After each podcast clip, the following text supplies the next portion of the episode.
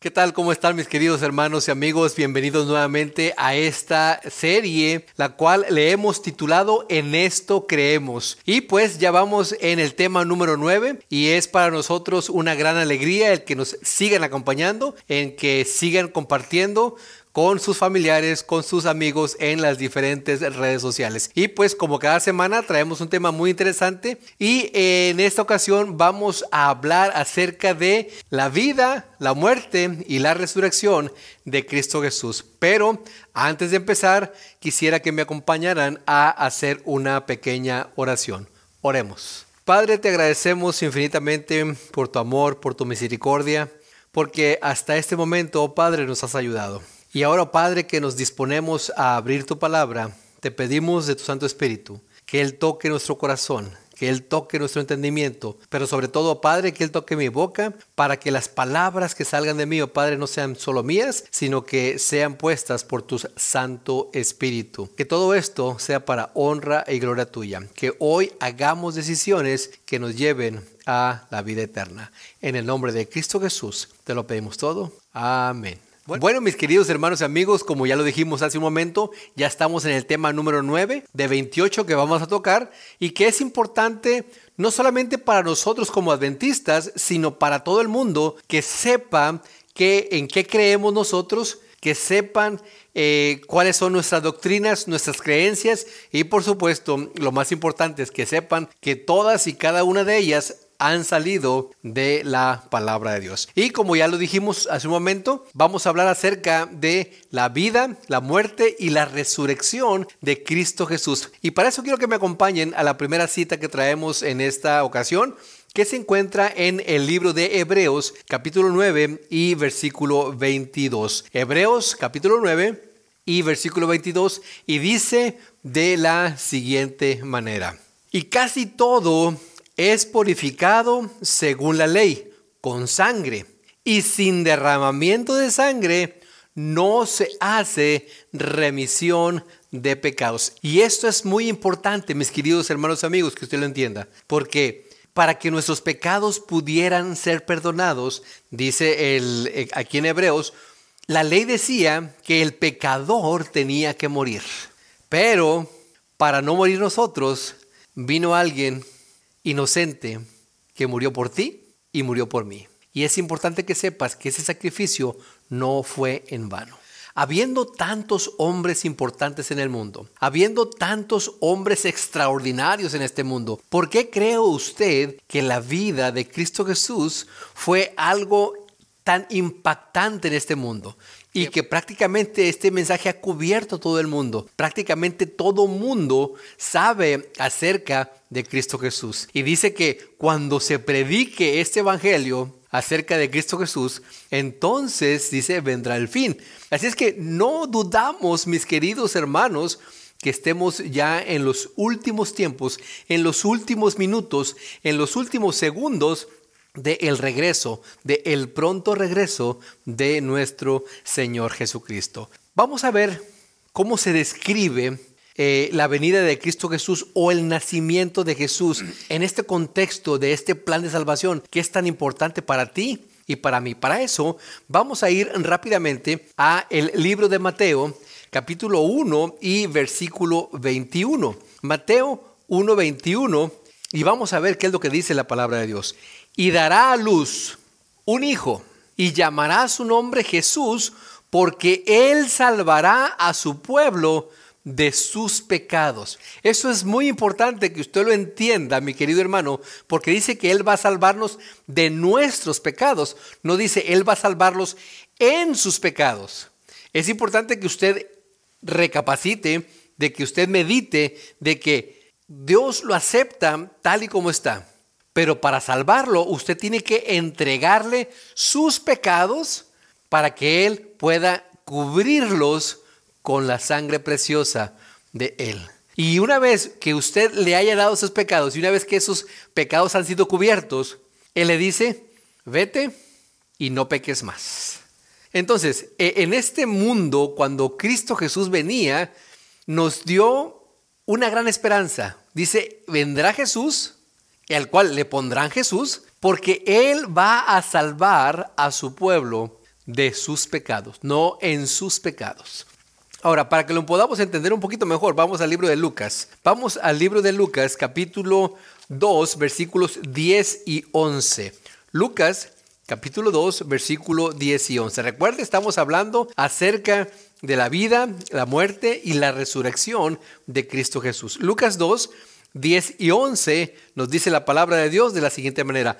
Pero el ángel les dijo, no temáis, porque he aquí os doy nuevas de gran gozo, que será para todo el pueblo, que os ha nacido hoy en la ciudad de David un Salvador, que es Cristo el Señor. Y esto es muy importante, mis queridos hermanos y amigos, porque Cristo quiere decir el ungido, quiere decir el Mesías, el elegido. Y nos dice aquí que este Salvador era el elegido y fue el elegido y es el elegido para salvarte a ti y para salvarme a mí.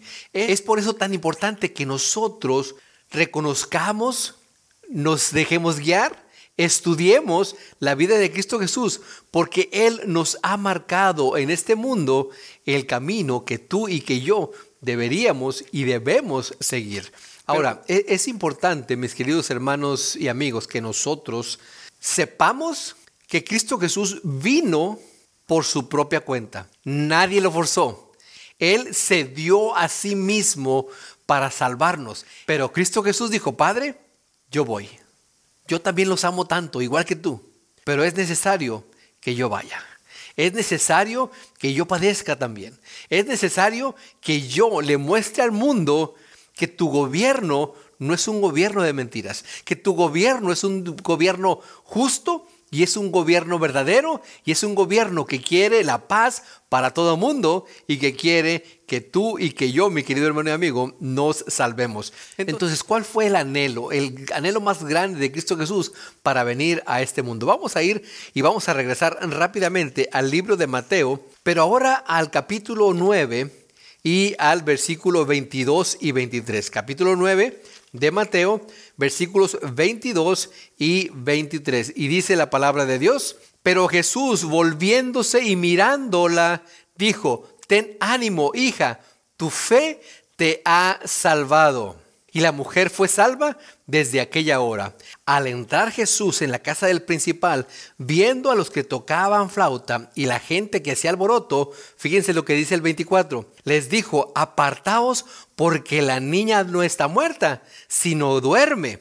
Y se burlaban de él. El anhelo más grande de Cristo Jesús, por supuesto, es salvarnos. Pero también el anhelo más grande de Cristo Jesús, al estar aquí en la tierra, era mostrarnos a ti y a mí, mi querido hermano y amigo, por medio de su palabra, y en aquel entonces a los que lo rodeaban, que Él quería sanarnos, que Él quería salvarnos. Y a esta mujer que leímos en el versículo 23, ella tenía fe. Había mucha gente alrededor de Cristo Jesús y ella no podía acercarse.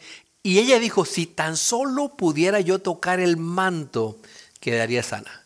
Y ella fue lo que hizo, tocó el manto de Cristo Jesús y en ese momento ella quedó sana. Y Cristo Jesús le dijo, ten ánimo hija, tu fe te ha salvado. Fíjense, lo importante que es esto. El manto en sí no tenía poder.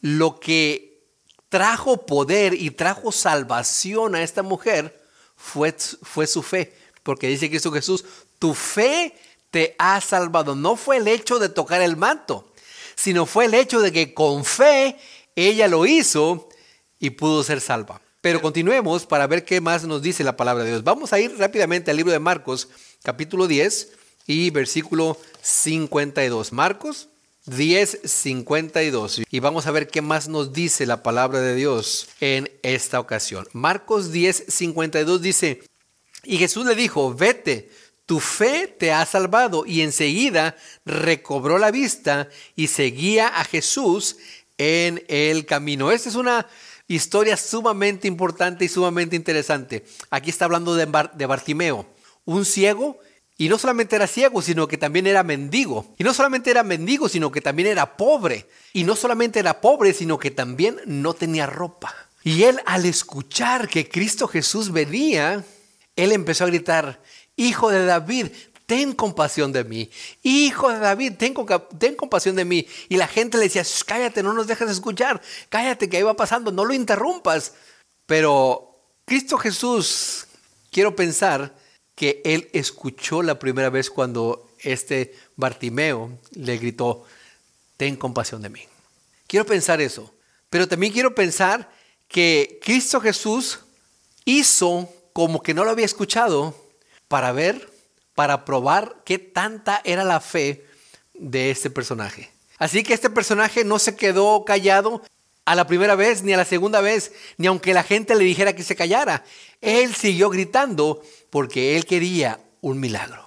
Y Cristo Jesús le dijo, vete, tu fe te ha salvado. Fíjense nuevamente qué tan, qué tan importante es la fe para nosotros y para ti, mi querido hermano, que tengas tu fe, que creas y enseguida recobró la vista, dice, y seguía a Jesús por el camino. Cuando tú recibes ese milagro, el milagro de la salvación, tu primera acción, por supuesto, es agradecimiento a Cristo Jesús, pero también es seguirlo, seguirlo a Él, seguir sus pisadas, seguir el camino que Él nos mostró y nos ha mostrado. Pero ¿qué pasa? Recibimos muchas veces el milagro, gracias, ya nos vemos. Y nos hemos dado cuenta y cuántas veces nosotros hemos hecho promesas, Señor, si tú me sacas de este problema, te prometo que yo voy a hacer esto para ti, te prometo que yo voy a dar esto, te prometo que voy a hacer esto. Y, y cuando recibimos ese milagro, nos olvidamos de todas las promesas que le hicimos a Dios. Qué triste, ¿verdad? Qué triste. Pero aquí, en la palabra de Dios, por lo menos ya vimos a tres personajes que ellos tenían fe y esa fe los salvó. Y esto es muy importante, este último que acabamos de leer, Bartimeo, porque dice que siguió a Jesús en el camino.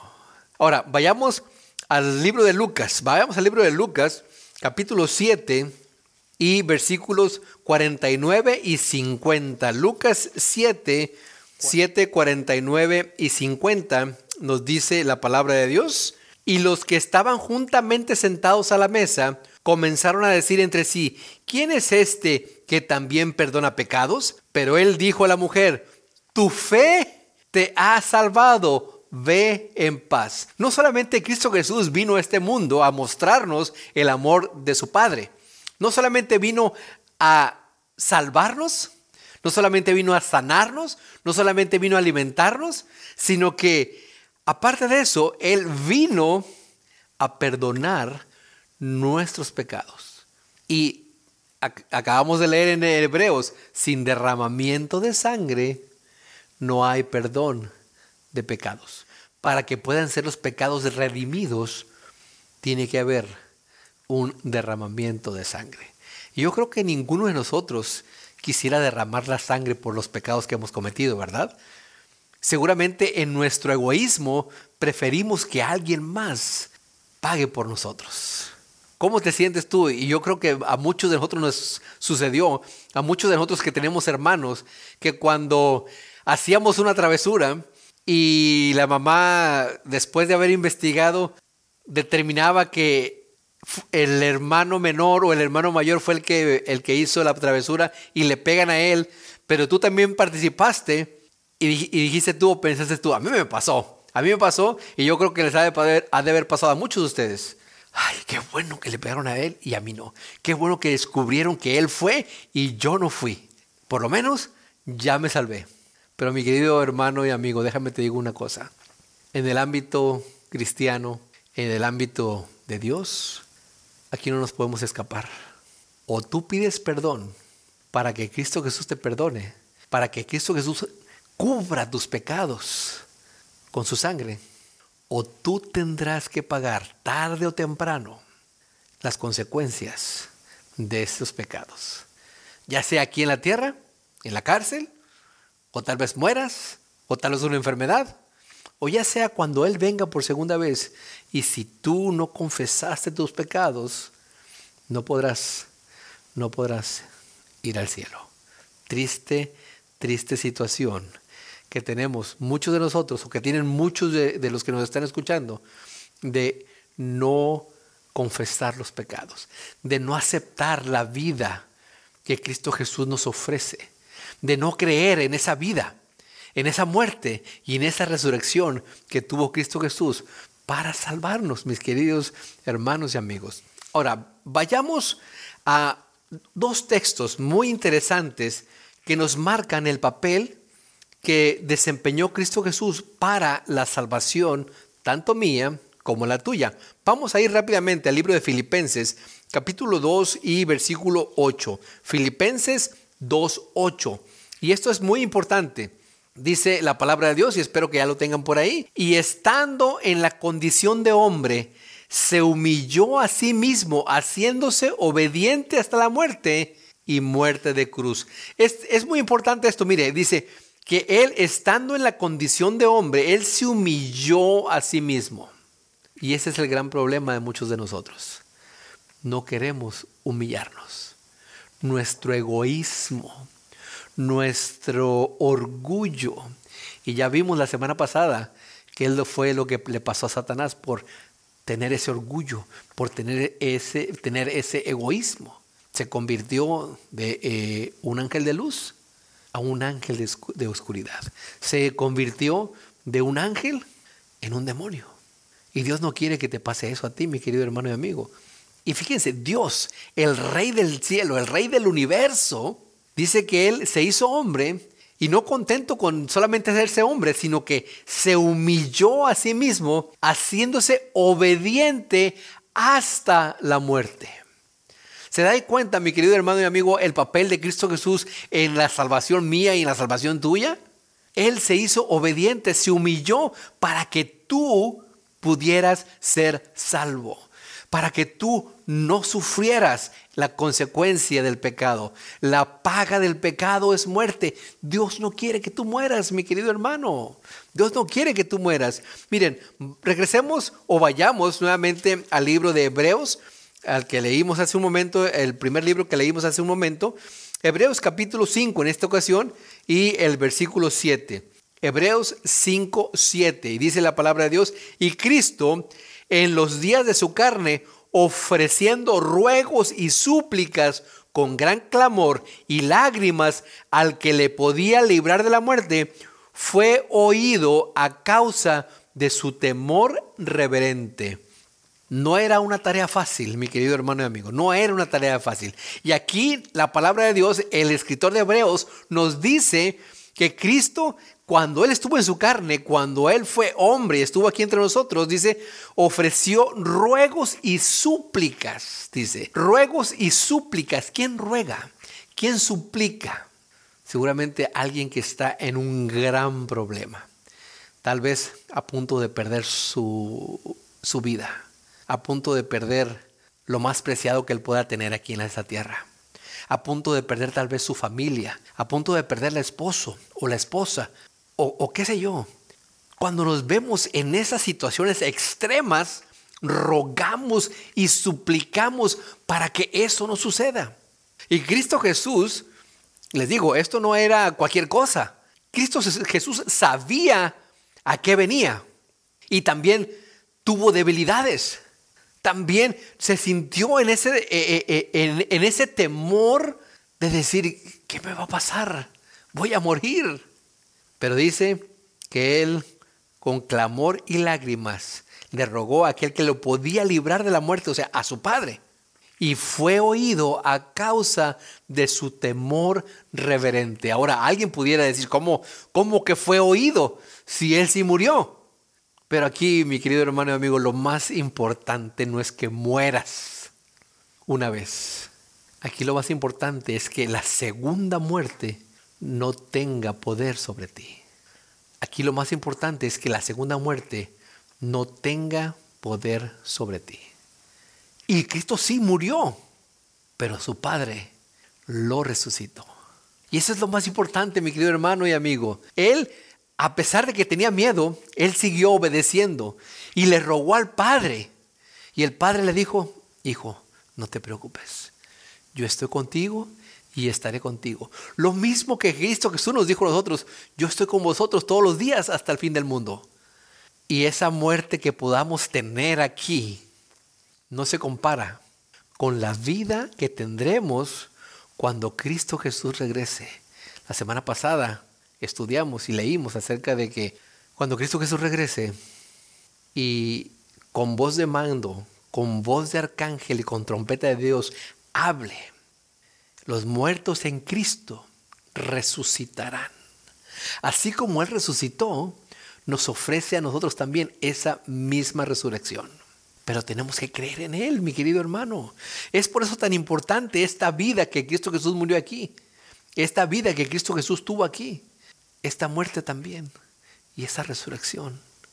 Es la prueba que nosotros queremos. Es la garantía que nosotros tenemos de que si morimos, volveremos a vivir. Continuemos, mi querido hermano y amigo. Vamos al libro de Romanos. Romanos capítulo 5 y versículo 19. Romanos capítulo 5 y versículo 19. Recuerde que estamos hablando acerca de la vida, la muerte y la resurrección de Cristo Jesús. Romanos 5, 19 dice la palabra de Dios, porque así como por la desobediencia de un hombre los muchos fueron constituidos pecadores, así también por la obediencia de uno los muchos serán constituidos justos. ¿Recuerdan la semana pasada que estudiamos y que dijimos, bueno, pero qué culpa tengo yo de que Adán y Eva hayan pecado? Y aquí tenemos la respuesta. Ellos pecaron, sí, y les podemos echar toda la culpa que querramos. Pero tristemente esa herencia pasó de generación en generación hasta el día de hoy. Pero aquí nos dice que como así por la desobediencia de muchos fueron todos constituidos pecadores, así también por la obediencia de uno solo, los muchos serán constituidos obedientes. Aquí está la respuesta. No tenemos la culpa nosotros de que nuestros padres hayan pecado, pero sí tenemos la ventaja, tenemos la garantía, tenemos eh, la bendición de que por uno solo que haya obedecido, y ese fue Cristo Jesús, los muchos y ahí quiero que usted se cuente, así como yo me estoy contando, seremos salvos y seremos contados como obedientes. No desobedezcas, mi querido hermano y amigo. Si te entregas a Dios, entrégate completamente.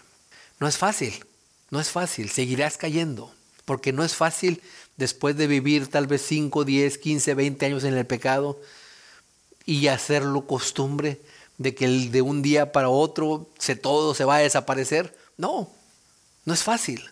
Pero Cristo Jesús te dice y Él te asegura, yo estuve aquí y yo pude vencer.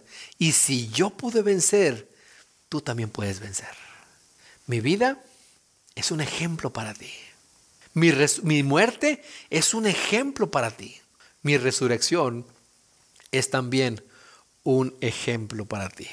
Ahora, en este gran conflicto del cual hablamos la semana pasada, Satanás acusaba a Dios, a su gobierno, de que era un gobierno y que, tenía una, que era un gobierno injusto, que tenía una ley injusta que nadie, que nadie podía cumplir. Cristo Jesús lo desenmascaró cuando Él vino y mostró que esa ley se podía cumplir, que podemos vivir sin pecar que mientras nos mantengamos agarrados de la mano de Cristo Jesús, mientras nos mantengamos agarrados de la mano de nuestro Padre, mientras estemos escuchando la voz del Espíritu Santo, podemos vivir una vida sin pecado. ¿No es fácil? No es fácil. Pero Cristo Jesús lo dijo en Filipenses 4:13, todo lo puedo en Cristo que me fortalece.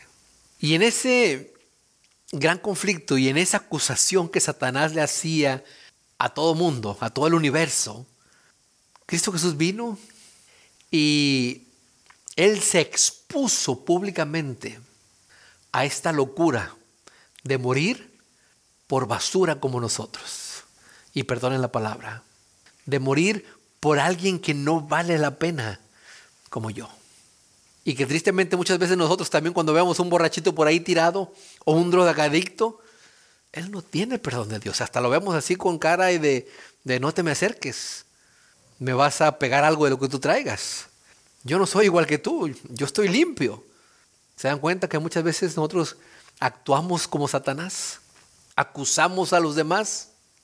Pero Cristo Jesús vino a demostrar que lo que Satanás decía era mentira. Y vino a exponerse públicamente para que, mi hermano, ya con, con la vida de Cristo Jesús tú puedes estar seguro y puedes decir, Satanás mentía, Satanás mintió, Satanás sigue mintiendo porque él es engañador y mentiroso y homicida desde el principio.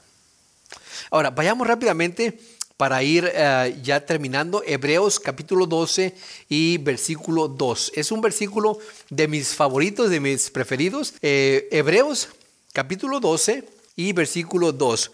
¿Cómo es que Dios, Cristo Jesús, nuestro Señor, se expuso públicamente a esta locura de la cruz?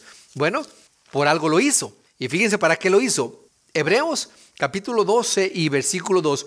Puestos los ojos en Jesús, palabras para ti palabras para mí. Puestos los ojos en Jesús, el autor y consumador de la fe. Recordemos, los personajes que leímos hace un momento, lo que los distinguía y los que los salvaba era la fe que ellos tenían.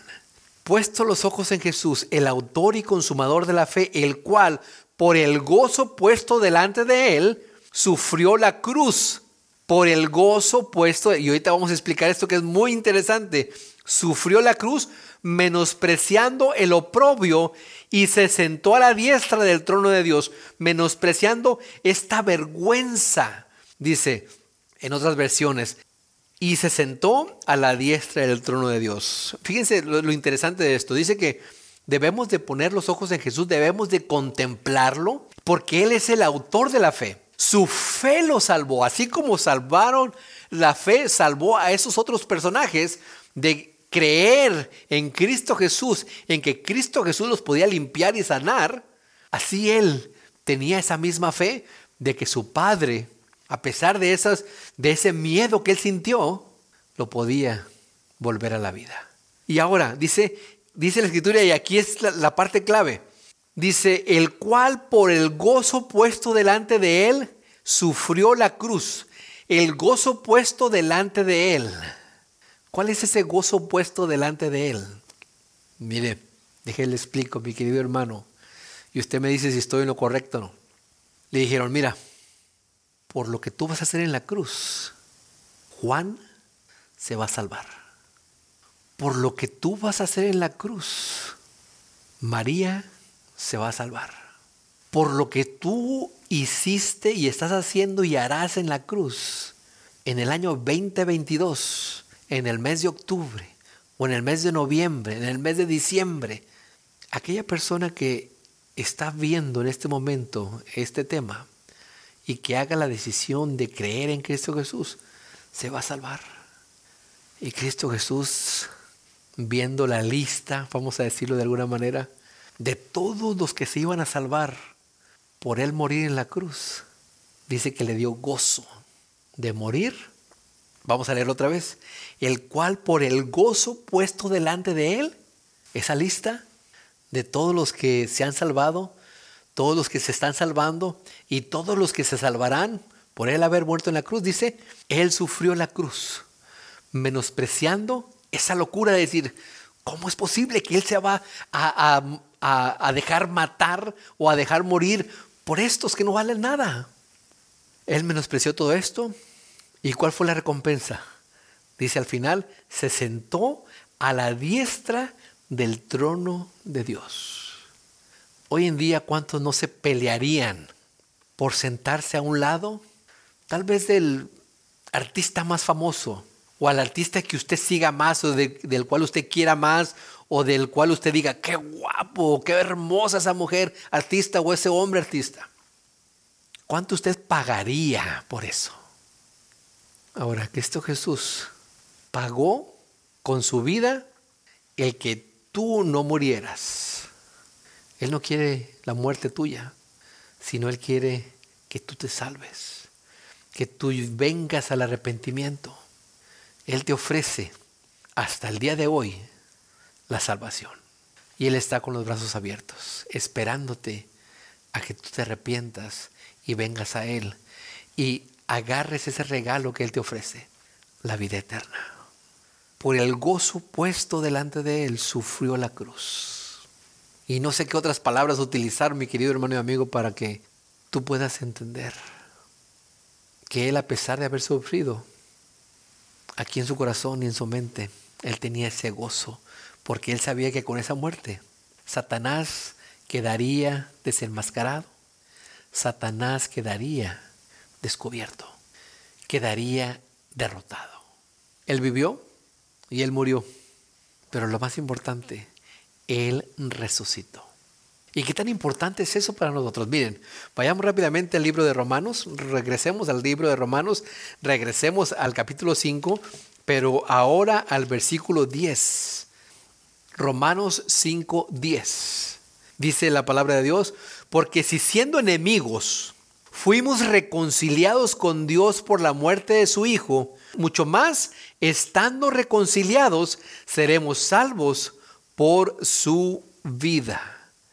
Porque si siendo enemigos fuimos reconciliados con Dios por esa muerte que tuvo Cristo Jesús, mucho más estando reconciliados seremos salvos por su vida. ¿Se da cuenta? Si muriendo su Hijo fuimos reconciliados, ahora imagínense que ahora por su vida, por su resurrección, ¿cómo estaremos ahora? Si por haber Él muerto, por ti y por mí, somos reconciliados por Él haber sido resucitado, dice, cuanto más ahora. Es un gozo, una felicidad que no se puede explicar y que no lo puedo explicar porque no hemos vivido y no lo estamos viviendo. Lo viviremos y lo experimentaremos cuando Cristo Jesús regrese.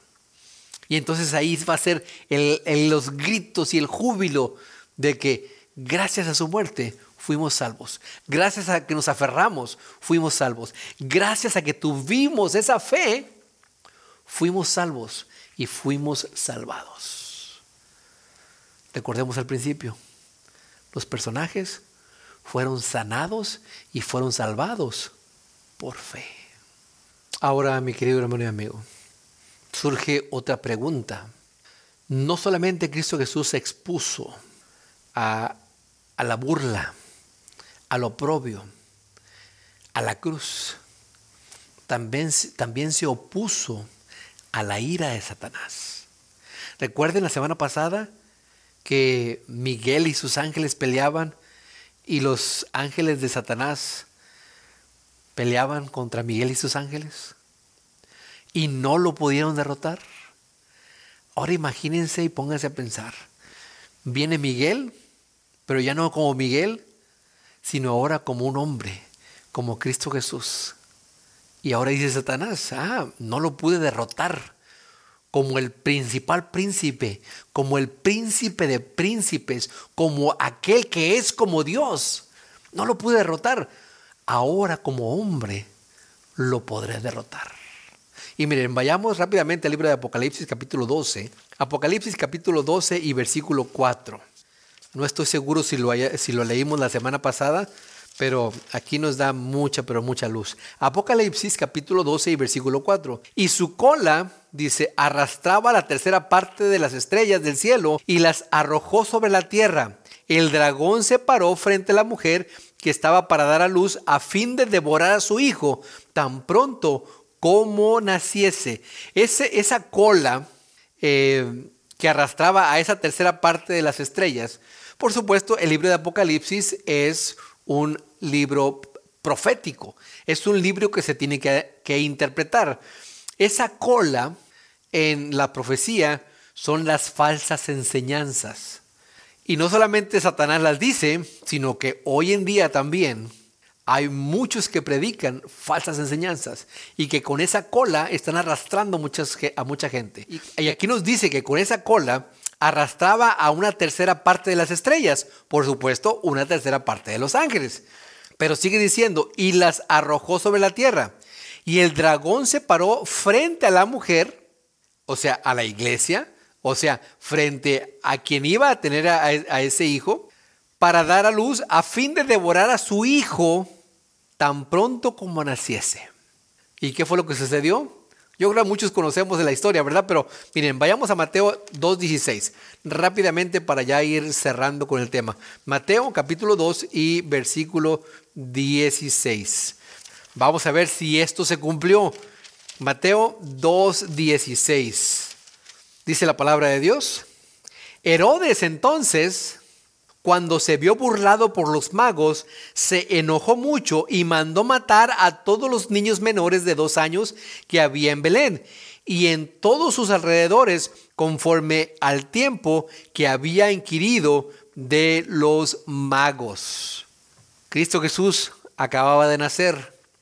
Los reyes magos o los sabios de Oriente van y él había, fíjense lo interesante de estos, ellos ni siquiera eran del pueblo de Dios y habían investigado y por e, sus investigaciones habían descubierto que un nuevo rey nacería, Cristo Jesús. Van y se ponen ante Herodes y le preguntan, y Herodes pensando, bueno, si yo soy el rey, ¿cómo va a haber otro rey? Entonces él les dice, bueno, vayan a buscarlo y cuando lo encuentren me avisan. Por supuesto, este, este nuevo rey era una amenaza para él. Pero no era Herodes realmente. Satanás había influenciado en él para matarlo. ¿Qué pasó? Cuando los sabios de Oriente van y llevan los regalos y alaban al Rey de Reyes y Señor de Señores, a Cristo Jesús, Dios con nosotros, un ángel se les aparece y les dice, no regresen por el mismo camino váyanse por otro camino. Y los consejeros, los consejeros de Herodes, que eran judíos, eh, Herodes les preguntó, no, pues no, no, no sabemos si sabían, pero no querían meterse en problemas. Y dice, oh, sí, sí, sí, parece, parece que ahí hay una profecía de que iban a hacer un, pero no, tal vez no. Pero cuando estos reyes magos o estos sabios de Oriente, mejor dicho, no regresaron por el mismo camino y, el, y Herodes se dio cuenta, se enojó tanto que sucedió lo que acabamos de leer. Mandó a matar a todos los niños menores de dos años. ¿No es lo mismo que sucedió en Apocalipsis? El gran dragón que con su cola engañó a, toda, a esa tercera parte de las estrellas y que se paró delante de la mujer esperando que naciera ese bebé para matarlo. Aquí se cumplía, aquí se cumplía esa profecía. Aquí se cumplía, mi querido hermano y amigo. Vamos a, rápidamente, Juan 5.16. Juan, capítulo 5 y versículo 16. Ya estamos terminando. Juan 5.16 dice la palabra de Dios. Y por esta causa los judíos perseguían a Jesús y procuraban matarle porque hacía estas cosas en el día de reposo. No solamente con Herodes, sino también con los judíos. Satanás influenció en sus mentes, en su corazón, para matarlos. No pudo Satanás matarlo con Herodes, pero sí pudo con los judíos. Y los judíos finalmente lo mataron. Pero aunque ellos fueron los que lo mataron, realmente Cristo Jesús murió por ti y murió por mí. Él dio su vida para salvarnos. Él dio todo lo que él tenía para que tú fueres salvo, para que yo fuera salvo. Y él lo hizo con alegría, lo hizo con gozo. La vida, la muerte y la resurrección de Cristo Jesús no fueron en vano. Fueron para que tú y para que yo fuésemos salvos. Que el Señor te bendiga. Nos vemos la próxima semana. Hasta luego.